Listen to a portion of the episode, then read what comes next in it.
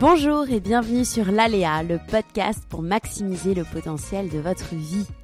Artiste, entrepreneur, aventurier, sportif, thérapeute, coach, chaque semaine vous trouverez les parcours, les témoignages ou les conseils de personnes inspirantes aux profils et expériences variés. Ma mission Vous guider dans vos cheminements, votre épanouissement et la poursuite de vos rêves quels que soient les aléas que vous pourrez rencontrer. Je suis Laura Pouliken et dans la vie, je chéris les valeurs de l'audace, de la curiosité et du partage.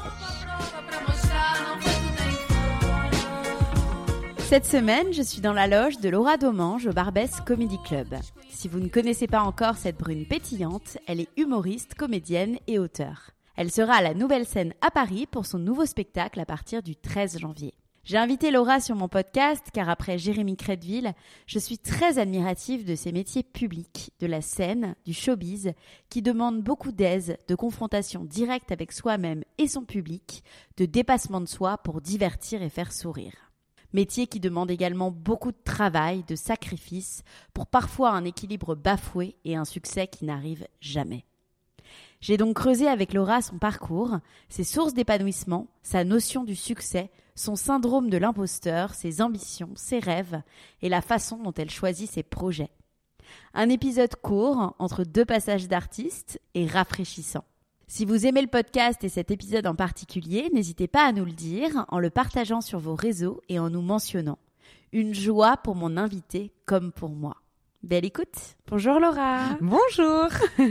je suis contente d'être avec toi ce soir. On est où là On est au Barbès, euh, Barbès Comedy Club. C'est euh, un comedy club à Paris qui a été monté par euh, Shirley, Shirley Soignon. D'accord. Et c'est un comedy club que j'aime beaucoup, dans lequel je viens jouer très souvent. Voilà. Ok, je connaissais pas du tout. Ouais, euh, ça a été. Euh, euh, ouais, c'est ouvert il y a pas très très longtemps. Enfin, il y, a maintenant genre deux ans, mais comme il y a eu un an de, de pandémie, on va dire que ça a été ouvert avant-hier. Et c'est un lieu très agréable dans lequel je viens tester des nouvelles blagues. D'accord. Régulièrement. Tu vas tester auprès d'un public, de ton, ouais, de ton public, quoi, de ton. Bah, c'est pas forcément le mien. C'est le principe des, des comédie clubs. C'est comme on est plusieurs humoristes. Ouais. les gens viennent voir, viennent découvrir un plateau d'humour, donc plusieurs humoristes, mais c'est pas c'est pas mon public. D'accord, ok. D'accord. pas pour me voir moi. Pas forcément compris la nuance. D'accord, c'est pour te découvrir. D'accord. Est-ce que tu peux te présenter pour ceux qui ne te connaîtraient pas à mon micro Alors, je m'appelle Laura Domange, je suis comédienne, autrice, euh, humoriste. Ok, ok. Ça fait combien de temps que tu fais ça? Je crois que ça fait très très très longtemps, non? Ouais, j'ai commencé euh, comme comédienne quand j'avais 10 ans dans, dans une compagnie de théâtre euh, pro pour enfants. Et puis après, euh, j'ai arrêté à des moments, bien sûr. Enfin, j'ai arrêté quand j'avais 13 ans. Puis après, j'étais, mes parents m'ont obligé à passer le bac, les, les tu sais, les tortionnaires.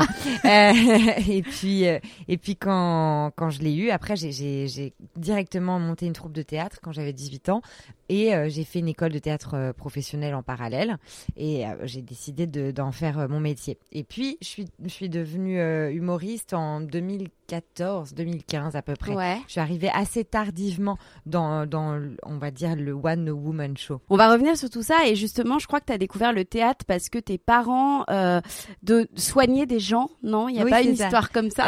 Mes parents étaient médecins de garde dans les salles de spectacle. Ouais. En fait, mes parents étaient médecins. D'accord. Et puis, et médecins de garde, c'est-à-dire que dans chaque salle de spectacle, il est censé y avoir un médecin au cas où euh, quelqu'un fasse un malaise pendant un concert ou un spectacle. Et euh, donc mes parents euh, les soignent gratuitement. En échange d'avoir des invitations pour voir le spectacle, donc des invitations pour eux et leurs enfants. Et donc, moi, depuis que j'ai trois ans, j'étais dans les salles de, de spectacle, que ce soit bah, des théâtres ou des concerts. J'ai vu énormément de trucs, mais vraiment j'ai vu Nirvana, enfin tu vois, ah, ouais. quand j'étais petite. Hein. j'ai vu Céline Dion, ça c'est ma grande fierté. J'ai vu tout le, le club Dorothée. Moi je suis génération club Dorothée, tu vois. Et j'ai vu Hélène en concert, Dorothée. Puis j'ai aussi vu euh, le, premier spectacle que j'ai vu, je crois en tout cas le premier dont je me souviens, c'était Cats, la comédie musicale. D'accord. Ouais ouais, je vois très bien. Voilà, ça, mm. ça, fait partie des, des, des trucs d'enfants où vraiment je fais waouh, mais qu'est-ce ah que c'est que ça? Et là vraiment c'était une, grande porte de perception euh, qui a été euh, grande ouverte. D'accord, donc tu as eu en fait le déclic grâce à tes parents en étant comme ça dans les salles. Bah, je pense quelque part, oui, ça m'a, en tout cas, ça m'a, ça m'a créé la proximité avec ça. C'est-à-dire qu'il y a des, des, personnes qui ne, qui vont au théâtre peut-être même jamais. Ouais. donc là, au moins, je savais que ça existait et tout, et j'avais le goût de regarder des spectacles. après, il y a quand même une différence entre aimer être spectateur, spectatrice et aimer monter sur scène. Donc ça, je pense pas que ça soit eux spécialement qui m'aient donné le déclic. D'accord. Mais qu'est-ce qui t'a attiré tant du coup? Qu'est-ce qui toi t'a attiré et qu'est-ce qui Mais en fait, je, je sais pas, ça comme j'ai commencé très jeune, ça m'attirait pas. C'était euh, c'était inné. Je sais pas comment dire. C'est que je bah, je passais mon temps à imiter tout le monde. Euh, mes parents m'emmenaient dans leurs congrès médicaux et tout ça. Et après, avec mon frère, le soir, on refaisait euh, toutes les personnes qu'on avait croisées dans le congrès. Mais dans un gros melot, parce que parfois, c'était des congrès internationaux. Donc, on faisait... Et, euh, et donc, je sais pas, il y avait vraiment déjà très jeune un, un sens de... Enfin, un goût pour l'observation et pour le fait de croquer un peu les gens. Ouais. Et, euh, et je pense que... Hum, donc moi, de mon point de vue conscient, je n'ai jamais choisi de faire ce métier, mais c'est la vie qui m'y a emmené en fait. Et donc justement, tu dis que dès l'âge de 10 ans, tu intègres la compagnie Les Sales Gosses sur un malentendu. Est-ce que tu peux m'expliquer ce malentendu? Le malentendu, c'est que je voulais euh, faire des cours de théâtre parce que je les avais vus, j'avais vu la compagnie Les Sales Gosses à l'Olympia en spectacle, euh, justement euh, dans la salle pour toutes les raisons que j'ai évoquées avant. Et puis, euh, et puis quand à la, à la sortie, ils distribuaient euh, des prospectus en disant qu'on voilà, on pouvait intégrer l'école de théâtre. Et moi et mes parents me disent, bah, toi qui passes ta vie à imiter tout le monde, tu peux, tu as qu'à essayer de, de, faire ça, puisque le spectacle s'appelait Les sales gosses les imitent. Donc, Ils imitaient des humoristes justement. Mm. Donc euh, j'ai voulu prendre des cours de théâtre et en fait c'était au moment où eux passaient euh, des, des, auditions pour les mmh. castings et euh, pour la prochaine troupe. Et donc, il y a eu un malentendu. Moi, je pensais m'inscrire à des cours et en fait, on me proposé de faire un casting pour intégrer la troupe. Et mmh. donc, j'ai été au casting, euh, un tour, deux tours, troisième tour, bah voilà, ça y est, tu es engagé. Et, avec mes parents, on se disait, mais dis donc, ils sont quand même relous pour euh, un cours euh, du mercredi après-midi, ils doivent nous voir trois fois, faut faire une lettre de motivation et tout. Et puis, mmh. en fait, non, après, c'était, bah voilà, ils m'ont, ils m'ont engagé dans la troupe. Et là, là j'ai dit, mais attendez, mais mes parents seront jamais d'accord. Bah oui. donc, ça a été des, des heures de négociation. Et puis, finalement, bon, voilà, ça a été. D'accord. Et c'est quoi la vie d'un enfant un peu ballotté? Je crois que tu es partie deux ans en tournée euh, aux États-Unis. Euh, tu réalisais tout ça? Enfin, quel était un peu tes ressentis par rapport à ça? Comment tu te sentais? Euh, Alors, je suis pas partie deux ans en tournée aux États-Unis, heureusement. Je suis partie dix jours. Dix jours, d'accord. mais par contre, j'étais dans la troupe pendant ouais, deux, trois ans. Deux ans, ouais. et bah, en fait, c'est, bah, ça m'a franchement sauvée parce que je m'ennuyais énormément à l'école. Mhm. énormément. J'étais plutôt bonne élève, hein, mais c'était euh, très laborieux, quoi. j'avais et, mm, à partir du moment où il y a eu ça, tout est devenu euh, très efficace. C'est-à-dire que j'ai appris à rentabiliser mon temps, à le voilà, et à comment dire à, à voir le pouvoir des vases communicants. Enfin, je sais même pas si c'est ça la bonne expression, mais de se dire que euh, bah on a peu de temps, il faut faire les corvées rapidement pour pouvoir passer plus de temps sur ce qu'on aime. Et donc, tout d'un coup, je devenais euh, bah, très efficace, en fait. Et du coup, bien meilleure à l'école. Parce que j'avais moins de temps, ça s'étalait moins. Et je m'ennuyais moins parce que j'avais ma carotte. Oui, oui, donc, euh, c'était super. Euh, et ça m'a donné un peu cette hygiène de vie-là, très, très jeune. Parce qu'après même quand j'ai arrêté la troupe, j'avais toujours besoin d'être surstimulée, d'avoir, mmh. euh, bah, quand j'étais au lycée, j'ai monté un magazine avec des, avec des potes. Enfin, j'étais toujours dans 15 000 trucs, euh, toujours très active aussi dans la vie associative et tout. Donc, j'avais vraiment besoin de, d'être mmh. toujours euh, en hyperactivité, quoi, on va dire. Et, et aujourd'hui, c'est une force. Ouais. voilà. C'est très très. Aujourd'hui, c'est épuisant, mais ça reste une force. Je, remarque que je suis pas dépassée quand j'ai deux trucs à faire en même temps. Et tu dis d'ailleurs que que tu essayes de bouder le théâtre et de t'intéresser à d'autres choses. Quand j'étais au collège, à un moment donné, c'était au collège. Euh, pourquoi t'essayais de t'éloigner? Tu parce que euh, je, tout le monde me me disait c'est pas un métier facile et tout ça. Et en fait, euh, le truc c'est que je moi la difficulté, je l'avais pas anticipée parce que je pensais que la difficulté c'était de devoir beaucoup travailler, etc. Et en fait, la difficulté de ce métier, c'est pas de beaucoup travailler, c'est justement de faire face aux preuves, aux périodes d'inactivité. Oui. Ça, c'est très très dur. C'est qu'il faut garder le moral, la niaque, les idées, la créativité, la réactivité. Et pourtant, euh, parfois, on s'arrête pendant euh, des mois, euh, voire certains, certaines, des années. Donc ça, j'avoue que je n'y étais pas du tout préparée. Mais bon, toujours est-il que avant ça, comme on disait, ce n'est pas un métier facile. Et regarde, regarde le nombre d'appelés, regarde le nombre d'élus. Euh, donc je me disais ouais c'est vrai il faut faut que j'ai un plan B quoi. Donc j'ai essayé de trouver un plan mais c'était jeune cette prise de conscience au collège. Ouais, c'est quand même assez jeune euh, ouais. mais oui c'est sûr c'est vrai. Mais bon j'étais très mature pour mon âge. C'est vrai en plus. Après ça s'est inversé. J'ai beaucoup régressé mais mais quand j'étais petite j'étais mature. Donc non non quand même parce qu'il fallait un peu tu sais tu dois t'orienter quoi en seconde en première même les filières les premières L S E S enfin à mon époque hein, parce que maintenant c'est d'autres termes. Oui, ça a complètement changé, je crois. Ouais, voilà. Et puis même au collège, est-ce que tu vas en CAP, etc. Enfin, il y avait, il y avait quand même des questions à se poser. Donc j'ai essayé de me dire, euh, bon bah, qu'est-ce que je peux faire d'autre? Bon, c'était pas très probant. C'est-à-dire, j'ai mmh. essayé, enfin, je, ouais, je sais pas, je passais un peu de, du coq à l'âne et euh, je sais pas, je me disais, abandonné au grand drame de mes parents, je voulais être coiffeuse. Mais parce que j'étais fan de Mylène Farmer et que je voulais réaliser ses chignons, tu vois. Mmh. C'était aussi naïf que ça.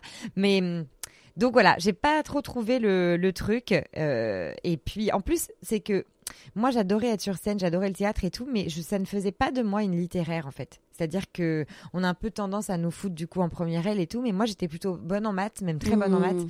Et, euh, et, je, et maintenant je le dis, je n'ai pas lu un livre de toute ma scolarité, pas un seul des livres imposés. Et pourtant j'ai eu mon bac. donc euh, donc du coup tu vois ça c'est quand même un problème quoi d'aller en, en, filière littéraire et tout le monde te dit ah oui t'aimes le théâtre donc tu dois connaître je sais pas qui. Alors que moi j'étais mmh. quand même vraiment très éloignée de tout ça. Bon et, euh, et puis en fait, euh, bon bah j'ai réussi à slalomer, tu vois, dans le truc quoi. Mmh. Et, et ouais. Et qu'est-ce qui fait du coup que tu gardes Parce que tu disais tout à l'heure, c'est vrai qu'il y a très peu d'élus pour beaucoup, beaucoup, beaucoup d'appelés. Mmh. Donc qu'est-ce que tu fais euh, Qu'est-ce qui fait que tu gardes un peu cette niaque euh, de réussir, d'y aller, d'accumuler les projets, malgré finalement les dire euh, que ton entourage peut te dire et qu'on peut entendre de la société? Hum, qu'est-ce qui fait ben, Je pense qu'il y a vraiment la nécessité, en fait. Je pense que quand il y a la nécessité, il n'y a même pas de c'est comment dire, c'est pas conscient et c'est pas intellectuel. mais on dit souvent ça aux gens qui qui changent de pays, par exemple. on leur dit mais comment vous avez fait pour tout quitter euh, Mais souvent, quand il y a la nécessité, il y a pas, c'est pas, voilà, on n'est pas capable de répondre à cette question, je trouve. ouais. Voilà. Je, mm. C'est comme quand on a soif, on va se servir un verre d'eau. On se dit pas, euh, waouh, quel courage il t'a fallu pour te lever. Non, non, je crois pas. Je pense que c'est et c'est une évidence, c'est une nécessité. Ouais, ouais. ouais. Et qu'est-ce qui fait que tu, avances alors C'est les rencontres, c'est les comment se déclenchent les projets et comment tu choisis les projets pour évoluer en fait dans ton métier? Ah ouais, c'est une très bonne question. Eh bien, écoute, euh, je pense comment je l'ai choisi. Euh, je sais même pas tellement. Euh... Ah, c'est une très bonne question. J'y ai jamais réfléchi. En fait, bah déjà, je pars du, bah très simplement, est-ce que ça me plaît ou est-ce que ça me plaît pas? Euh, mais souvent, c'est un peu plus complexe que ça parce qu'il y a quelques projets qui de base me plairaient pas forcément en tant que spectatrice, mais euh, me font plaisir à défendre en tant qu'actrice ou en tant qu'autrice. Donc voilà, souvent je vais travailler au maximum avec des gens que j'estime. Euh, voilà, ça m'intéresse pas beaucoup les, gens qui n'ont pas de belles valeurs humaines. Et puis euh, après, j'essaye toujours bah, de, me challenger constamment, donc de, de, repousser les limites de ma zone de confort. Ce qui est, ce qui peut paraître euh, positif, mais ce qui est très compliqué parce que du coup, il y a toujours une sensation d'échec. Puisque, ouais, parce qu'au premier coup, tu réussis pas forcément, puisque bah, tu, sors de ta zone de confort. Exactement, puisque tu commences euh, dans un domaine que tu connais pas, donc euh, forcément, tu pars à zéro à chaque fois. Et, hum, et le stand-up, c'était vraiment ça. C'était vraiment... Euh, allez, on y va. Euh, on va, on va sortir de sa zone de confort. Donc c'était, c'est très déstabilisant et, c'est d'ailleurs c'est souvent, je trouve que c'est souvent le cas. Euh, plus on, s'affine dans ce, dans cette discipline, plus on va chercher loin dans des sujets qui sont de plus en plus soit intimes, soit touchy, et du coup, ah, on repousse encore, on repousse les limites, les limites. Ah ouais. et justement, ouais, tu t'es mis au, stand-up. D'ailleurs, tu dis que c'est mal vu, c'est assez mal vu dans le milieu du théâtre. Euh, du théâtre. Ouais ça l'était énormément. Euh, j'espère que les lignes sont un tout petit peu en train de bouger grâce euh, bah, notamment à Blanche Gardin qui, a, en ayant euh, obtenu le Molière, a fait pas mal parler d'elle et, et à plusieurs théâtreux qui y sont allés. Et d'ailleurs, ça me fait rire parce qu'ils disent non, mais moi j'aime pas le one, one, one man show, le stand-up et tout. Tiens, je suis allée voir Blanche Gardin, c'était génial. Je fais bah c'est exactement ça. c'est pourtant du stand-up, du one woman show. Et, les gens font ah non, mais c'est pas pareil. Mais alors alors que si, si, c'est ça en fait. Hein. Il y a une hmm. multitude de d'univers en fait. C'est bon, mais c'est pas. Elle fait complètement du stand-up. C'est juste qu'elle est brillante. Peut-être que les gens ont vu des spectacles qui ne leur ont pas plu. Voilà, c'est tout. Mais c'est très très mal vu, ouais. Mais et inversement, hein, je pense que dans le, stand-up, il y a aussi une appréhension. Il y a un cliché du théâtre contemporain, genre conceptuel. On a l'impression que il est 5 heures du matin sur Arte, alors que pas pas forcément. Enfin, le théâtre c'est la vie, c'est la mise en scène de la vie. Donc il y a aussi plein de choses quoi. Donc euh, moi j'ai dû naviguer un peu dans ces cases-là parce que je déteste euh, être rangée dans une case et euh, je m'intéressais à plein de choses et je m'intéressais déjà à plein de choses et je m'intéresse surtout à la discipline du jeu, c'est-à-dire quel que soit le code, quel que soit le support, les techniques du jeu sont sont pas les mêmes et j'aime bien aller les chercher, les creuser, les affiner. Donc en plus donc je trouvais ça bête de me de m'auto-limiter à un genre. Et puis, euh, et puis, bah, j'ai, du coup, j'écrivais quand j'étais au conservatoire euh, du cinquième mon spectacle en cachette, mon one woman show en cachette, parce que c'était trop méprisé, quoi. Ouais.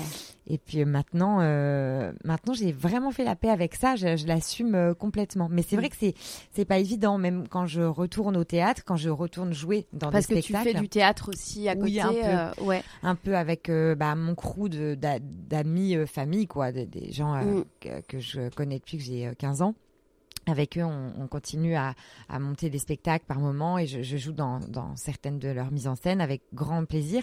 Mais c'est vrai qu'il y a toujours même aussi une, petite appréhension de, tu vois, de gens qui peuvent, euh, même même mes proches, même mes amis peuvent parfois m'envoyer un taquet de genre, euh, oui mais là t'es pas toute seule hein, sur scène. Hein. Tu fais oui oui bah je sais, vous savez, je tourne aussi dans des dans des vidéos toutes les semaines où je, sais encore jouer avec des acteurs, mais tu vois il y a quand même un espèce de truc de, hum, c'est c'est pas la même chose. Hein. Nous ce qu'on fait c'est pas la même chose. Tu vois y a quand même, quand même un truc, quoi. Mm, mm. Voilà. Bon, je sais pas si je suis très, je suis très verbeuse là ce soir. Mais...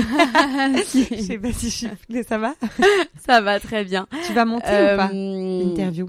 Euh, je sais pas. je vais voir. Tu vas laisser toutes mes conneries. Ça dépend. parfois je monte, parfois je monte pas. ça dépend vraiment. Toi, on, on, a pu te voir chez Ruquier sur Teva. C'est quoi la consécration pour une artiste en fait comme toi? Je me mets à ta place, je me mets à la place d'artiste. Moi, je le je le suis pas. Moi, je suis journaliste intervieweuse. Qu'est-ce qu'on cherche finalement? Est-ce mm. qu'on cherche le kiff? Est-ce qu'on cherche l'amour du public? Est-ce qu'on cherche la notoriété? Mm. Est-ce qu'on cherche l'argent? Qu'est-ce que Qu'est-ce que tu cherches en fait? Moi, j'ai l'impression que je cherche vraiment la liberté. Euh, c'est une grande quête et, hum, et, la liberté, ça implique énormément de choses. C'est-à-dire, c'est la liberté d'être euh, soi-même, et la liberté. Euh, l'argent est une forme de liberté aussi, de d'avoir le luxe de ne pas trop y penser, c'est une liberté. Quand on en manque, on est très prisonnier, je trouve, de l'argent. Euh, la notoriété de ce que j'imagine, mais mais tu vois, je peux avoir une vision erronée, peut donner une forme de liberté parce que j'ai l'impression que quand tu as un nom, tu peux plus de portes peuvent s'ouvrir à toi sans que tu galères forcément à obtenir euh, des, toutes petites choses. Euh, en tout cas, tu galères sur d'autres plans, on va dire. Donc, moi, j'ai l'impression que ma, ce que j'aimerais, voilà, ce que je recherche, c'est vraiment la liberté de pouvoir faire ce que je veux en en vivant bien et euh, de dire ce que je veux et, et, voilà et, et, du coup et donc d'être qui je suis en fait je dirais que c'est ça la grande quête euh, et, et, de pouvoir bien évidemment rassembler des gens euh, au passage. C'est un bonheur de, de fédérer. C'est bien sûr. C'est l'un des plus grands bonheurs même on va dire. Donc, euh, je pense que c'est ça. Mais après, tu vois, en termes d'objectifs, il y a des gens, leur truc, c'est, bah voilà, leur quête, c'est faire l'Olympia ou quelque chose comme ça. Et moi, j'ai, bah, déjà, j'ai eu la chance de réaliser beaucoup de ces genres de petits rêves qu'on a. Et aujourd'hui, euh, j'en suis revenue de ça parce que parce que je me suis rendu compte que c'était pas du tout euh, quand je les obtenais ces rêves, bah je j'étais pas du tout dans l'état que j'allais que je projetais de tu vois ce que je veux dire? Oui, je vois très bien. Voilà, quand on se dit bah j'ai atteint ça donc euh, c'est bon, je suis au max et en fait ouais et en fait non. Et non, pourquoi? T'arrives à. Ouais, je pense qu'on a un appétit qui est démesuré en fait. On veut toujours plus, plus, plus, plus, plus. Et aussi, euh, mais plus ne veut pas dire plus haut, plus grand. Hein. C'est, hum, ça, entraîne d'autres questions. C'est-à-dire que euh, quand j'étais plus jeune, je, je rêvais d'être comédienne parce que j'aimais jouer, mais je n'avais pas conscience de la vie que ça impliquait. Euh, que la vie qui allait avec, il faut l'épouser aussi. Et ça, c'est pas tout le monde n'a pas forcément envie de ça. Enfin, d'être euh, toujours, euh, bah, bah, de, jamais être chez soi le soir. Enfin, par exemple. Et, puis ce qu'on disait sur le, côté un peu, bah, tu sais que ce mois-ci t'as du taf, tu sais pas si t'en as le mois d'après tout. Donc ça, c'est très très personnel et, euh, et, moi je sais que mes ambitions grandissent pas forcément dans la hauteur de carrière mais aussi dans tout le 360 de la vie en fait c'est c'est un paramètre que j'ai pris en compte il y a pas très très longtemps mais d'essayer de trouver euh, le juste équilibre entre euh, bah, sa vie intime sa vie professionnelle sa qualité de vie sa famille tout ça quoi les loisirs. Et justement, ouais, tu parles d'équilibre et moi dans ce podcast, j'aime bien aborder les notions de rêve et d'épanouissement. Et toi, quelle est ta définition pour toi de l'épanouissement personnel et professionnel? Moi, je, je, reconnais que je, j'ai tendance à être rarement contente de moi. Donc, je peux pas dire mon épanouissement, c'est quand j'entends les applaudissements du public. Non, ça ne suffit pas. c'est sûr que c'est génial, mais ça c'est la base, c'est-à-dire que c'est pas un paramètre euh, que je prends vraiment en compte, tu vois. Donc je dirais, moi j'adore, euh, j'adore euh, découvrir des nouvelles villes. C'est, je trouve ça super sympa la tournée pour ça. J'adore. Euh, en fait non, voilà. Même si le One Woman Show, ça paraît être une discipline assez solitaire, moi je pense que j'aime beaucoup la, la vie en collectivité, enfin, même pas la vie en collectivité, mais le fait de partager ça, en fait, de partager une joie. Donc, c'est pour ça que je parlais de, de, communion aussi avec le public, enfin, avec ce, cette, cette, cette chose-là. Pour moi, être très entouré, c'est quelque chose de très positif et très nourrissant dans la vie. Donc, que ça soit par mes amis ou par le public. Donc, je dirais être avec du monde tout le temps euh, mais solitaire avec du monde. Mmh. Voilà, mmh. j'adore. Euh, c'est-à-dire un peu l'image, tu sais, de l'enfant qui s'endort euh, euh, pendant que les parents font la teuf, tu vois? Ça ouais. c'est mon, ça c'est mon kiff, ça c'est mon rêve, j'adore. Voilà, donc je dirais qu'il y a ça. Ensuite. Euh, bah ouais, enfin c'est ça, être très entouré, c'est un vrai truc, que ça soit amis, famille et tout. Alors maintenant, comment comment trouver euh, cet équilibre? Enfin, amis, famille, public, communauté, etc. Euh, comment comment y parvenir? Bah, je, je sais je sais pas. Enfin, je je, je pense qu'il faut rester euh, faut rester vigilant. Je pense qu'on peut absolument tout obtenir dans la vie. Il suffit juste, par contre, de bien formuler ce qu'on veut. C'est-à-dire qu'encore une fois, comme je disais, je voulais être comédienne, mais j'avais pas conscience de la vie que ça impliquait. Maintenant, je sais, je mets des conditions. C'est-à-dire, euh, mm. je veux faire ce métier, mais à cette et cette et cette conditions. Oui. Voilà, en gros t'es pas prête à tout. Euh, parce que j'avais reçu Jérémy Crédville aussi dans ce podcast qui ouais. disait euh, on met 10 ans à être connu du jour au lendemain et il pouvait être dans le sacrifice justement pour atteindre ce succès, pour être connu. Toi, euh, t'es pas forcément dans ce sacrifice. Bah aussi, on l'est tout le temps. Euh, je suis, on est tout le temps dans le sacrifice. Je sacrifie énormément de choses et je passe vraiment 98% de mon temps à travailler. Euh, ça n'empêche que je je ne suis pas prête à tout, c'est-à-dire je suis pas prête à salir des gens, je suis pas prête à écraser des gens, je suis pas prête à faire de la peine, je suis pas prête à ça. Non, euh, j'essaye que ça reste quand même dans des valeurs que je respecte et que j'estime. Euh, et c'est même dans ma façon de, travailler, même, même, je veux dire, dans le choix que je fais, même là, de, la façon d'être produite. C'est-à-dire qu'on travaille vraiment en famille, à petite échelle, et ça prendra peut-être plus de temps, mais je serai euh, plus contente quand ça, quand ça émergera. Mmh. Voilà. Tout à l'heure, tu parlais de la notion d'être toi dans ce que tu dis et la liberté d'être soi dans ce que tu dis. Aujourd'hui, tu es toi dans tout ce que tu dis? Eh bien, j'apprends à l'être. Je, trouve que c'est très compliqué parce que déjà aussi, il y a 15 milliards de facettes de nous et ça dépend laquelle on veut montrer quel jour.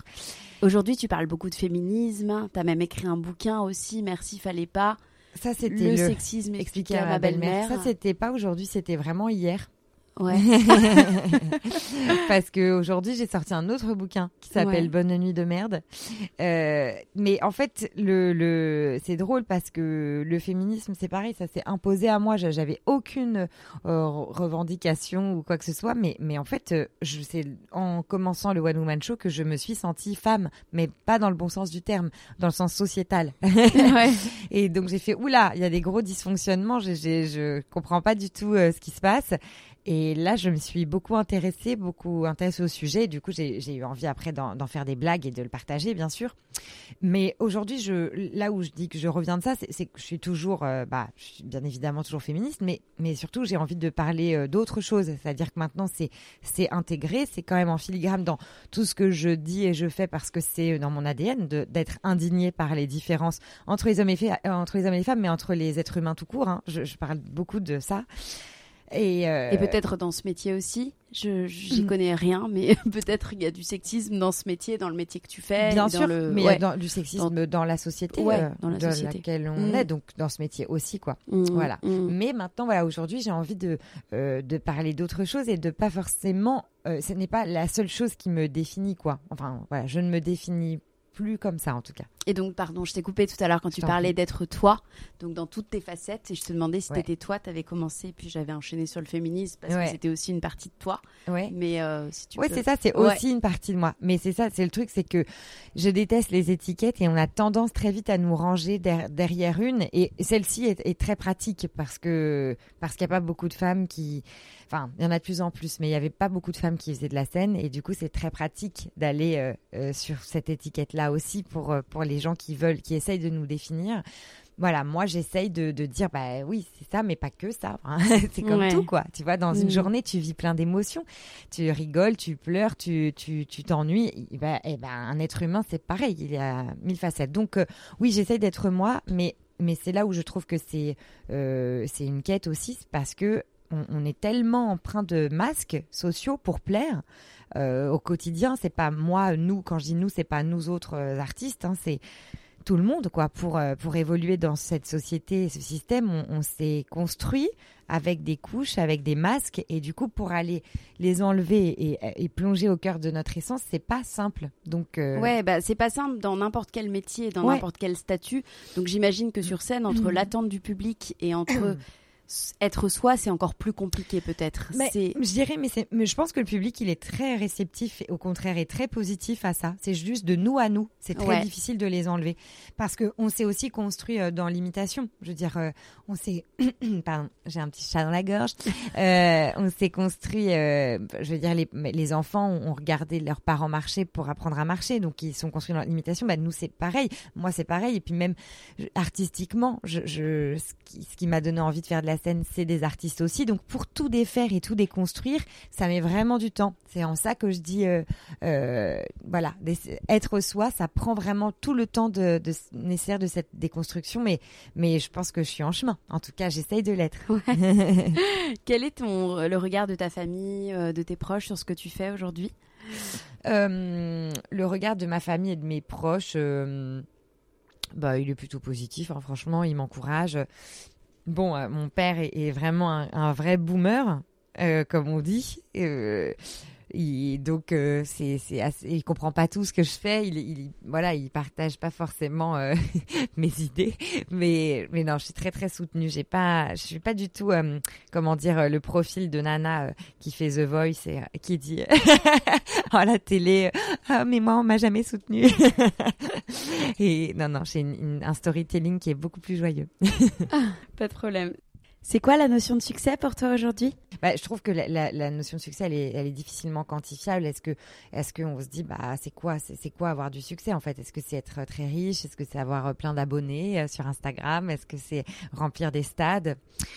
C'est très compliqué.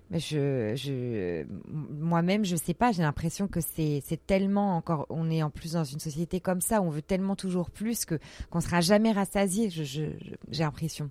Donc euh, je sais pas. Moi, j'avoue que donc euh, comme je disais en off, euh, moi je, je, je, sais que je bah, j'ai un vrai j'ai un vrai ennemi qui est moi-même, puisque j'ai, j'ai vraiment, je souffre de, de ce de, du syndrome de l'imposteur, de l'impostrice. On devrait le féminiser parce que ça arrive beaucoup Oui, c'est vrai qu'on hein. dit toujours le syndrome de l'imposteur. Mais en fait, on est plus les, c'est plus les femmes en plus qui le les ressentent. Femmes, ouais. ouais, ouais, ouais. Et c'est, c'est vraiment très relou parce mm. que quand tu vois, en plus, bah, c'est, c'est assez dingue quand j'ai commencé le, le one man, one woman show, stand-up, tout ça.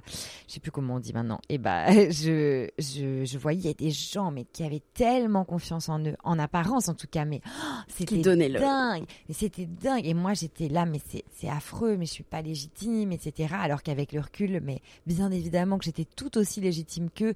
C'était, enfin, on démarrait, on était à armes égales, et encore, moi, j'avais déjà du théâtre. Euh, derrière moi et tout ça. Donc, euh, c'est vraiment dans la tête, ce truc-là, mais c'est horrible. C'est horrible de l'identifier, déjà.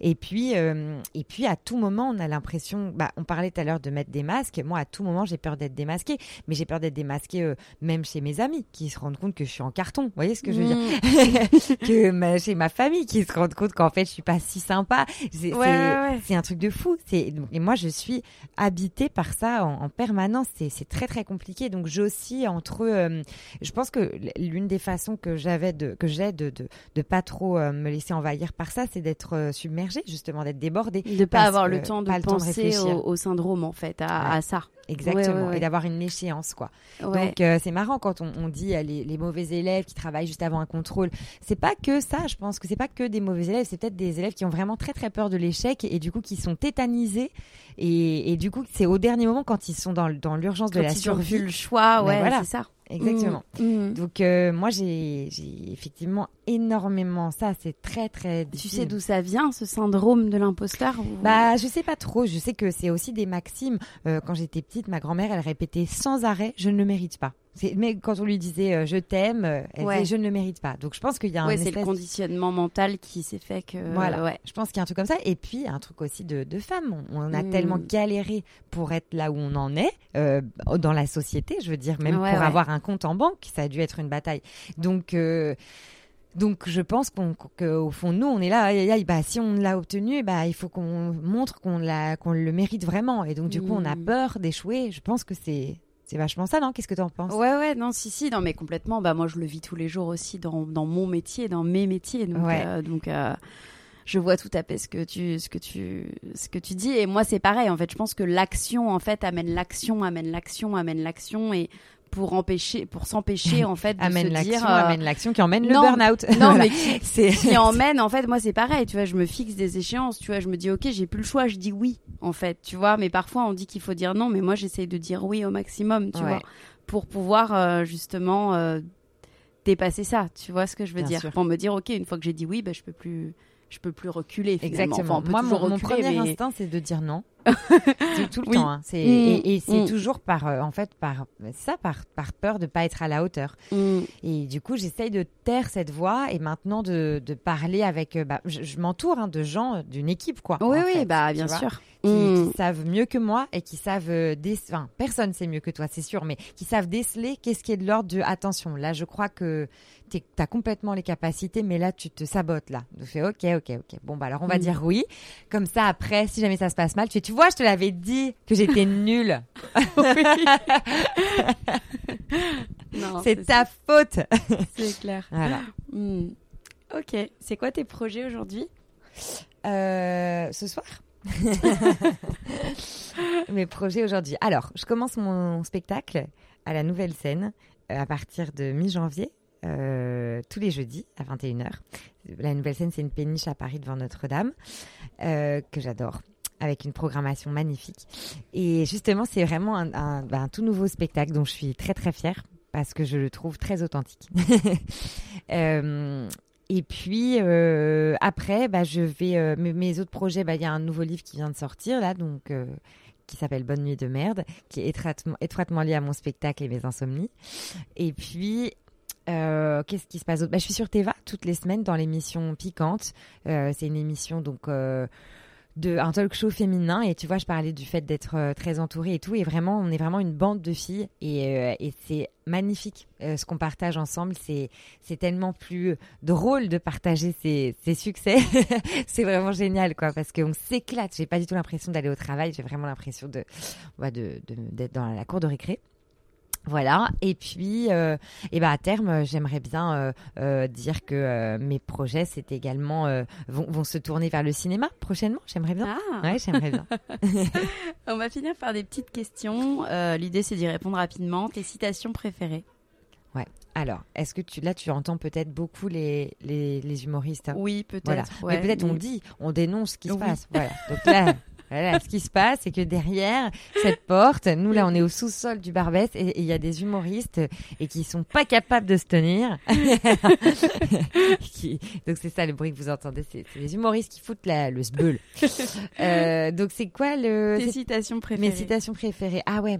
Alors euh, j'adore euh, la citation de, de Sioran qui dit que alors je, je la je, je, me souviens de, de son sens, mais pas forcément de la vraie formulation, mais en gros il dit que euh, euh, une nuit n'a d'intérêt que lorsqu'elle est blanche parce que toutes les autres, on s'en souvient pas.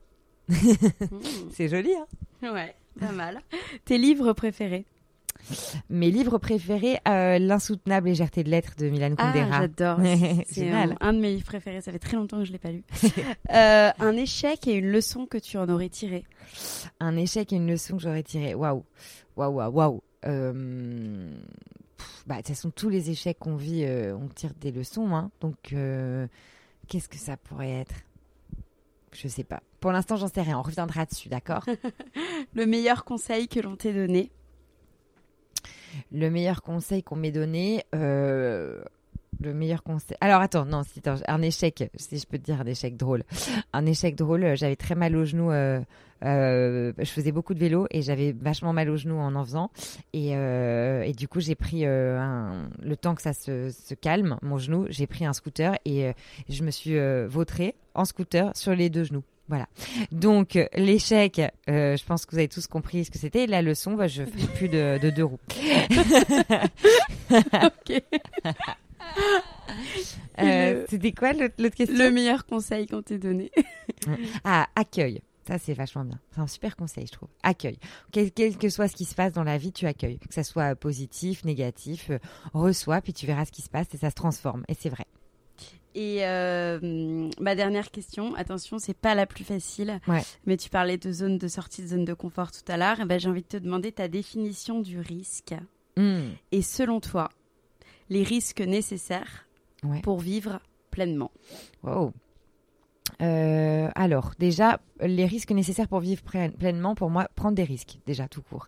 Pour vivre pleinement, il faut prendre des risques. C'est ce qu'on disait. On parlait de la zone de confort. Je pense qu'il faut repousser les limites de sa zone de confort, absolument. Euh, quels sont les risques à prendre? Alors après, il faut pas être une tête brûlée. Enfin, il faut quand même pas se mettre en danger non plus quoique ça peut être euh, très intéressant aussi. Euh, je dirais il faut prendre le risque d'être euh, d'être alors sortir de sa zone de confort c'est aussi prendre le risque d'être fatigué prendre le risque de, de se blesser parfois. Je, trouve que c'est c'est essentiel.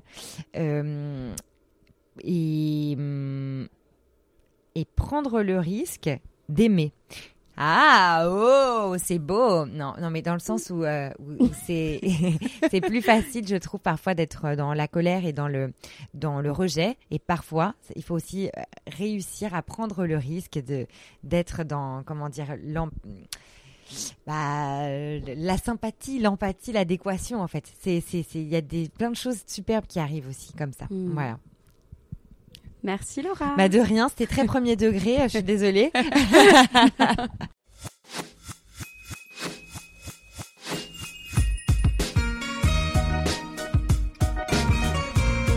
Cet épisode est maintenant terminé. En espérant qu'il vous ait plu, je vous donne rendez-vous maintenant sur le compte Instagram lalea.podcast pour découvrir les coulisses de l'interview.